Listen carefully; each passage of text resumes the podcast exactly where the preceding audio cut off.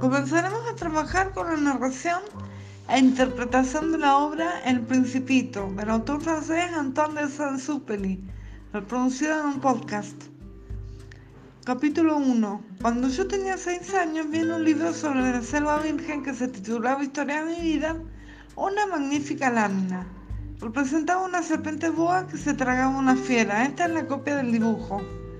Es una víbora en forma de remolino atrapa a la fiera y se la traga sin masticar.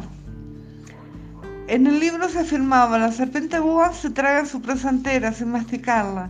Luego ya no puede moverse y duerme durante los seis meses que dura su digestión.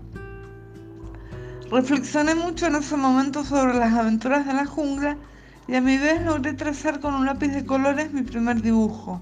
Mi dibujo número uno era de esta manera. Era mm, como un sombrero sobre la víbora. Enseñé mi obra de arte a las personas mayores y les pregunté si mi dibujo les daba miedo. ¿Por qué habría de asustar un sombrero? Me respondieron. Mi dibujo no representaba un sombrero, representaba una serpiente boa que digiere un elefante. Dibujé entonces el interior de la serpiente boa a fin de que las personas mayores pudieran comprender. Siempre estas personas tienen necesidad de explicaciones. Mi dibujo número 2 era así.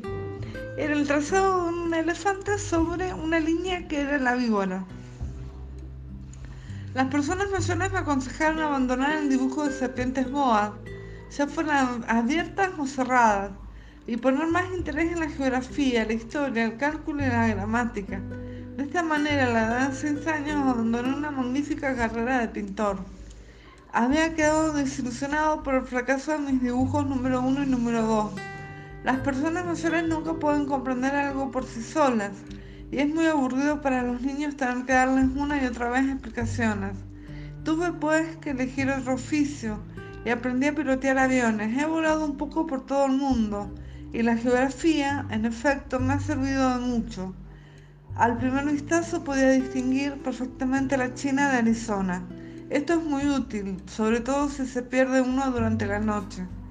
A lo largo de mi vida he tenido multitud de contactos con multitud de gente seria. Viví mucho con personas mayores y las he conocido muy de cerca, pero esto no ha mejorado demasiado mi opinión sobre ellas.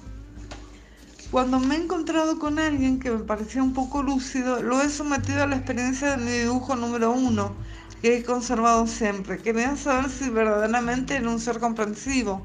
E invariablemente me contestaban siempre, es un sombrero. Me abstenía de hablarles de la serpiente boa, de la selva virgen y de las estrellas. Poniéndome a su altura les hablaba del bridge, del golf, de política y de corbatas. Y mi interlocutor se quedaba muy contento de conocer a un hombre tan razonable.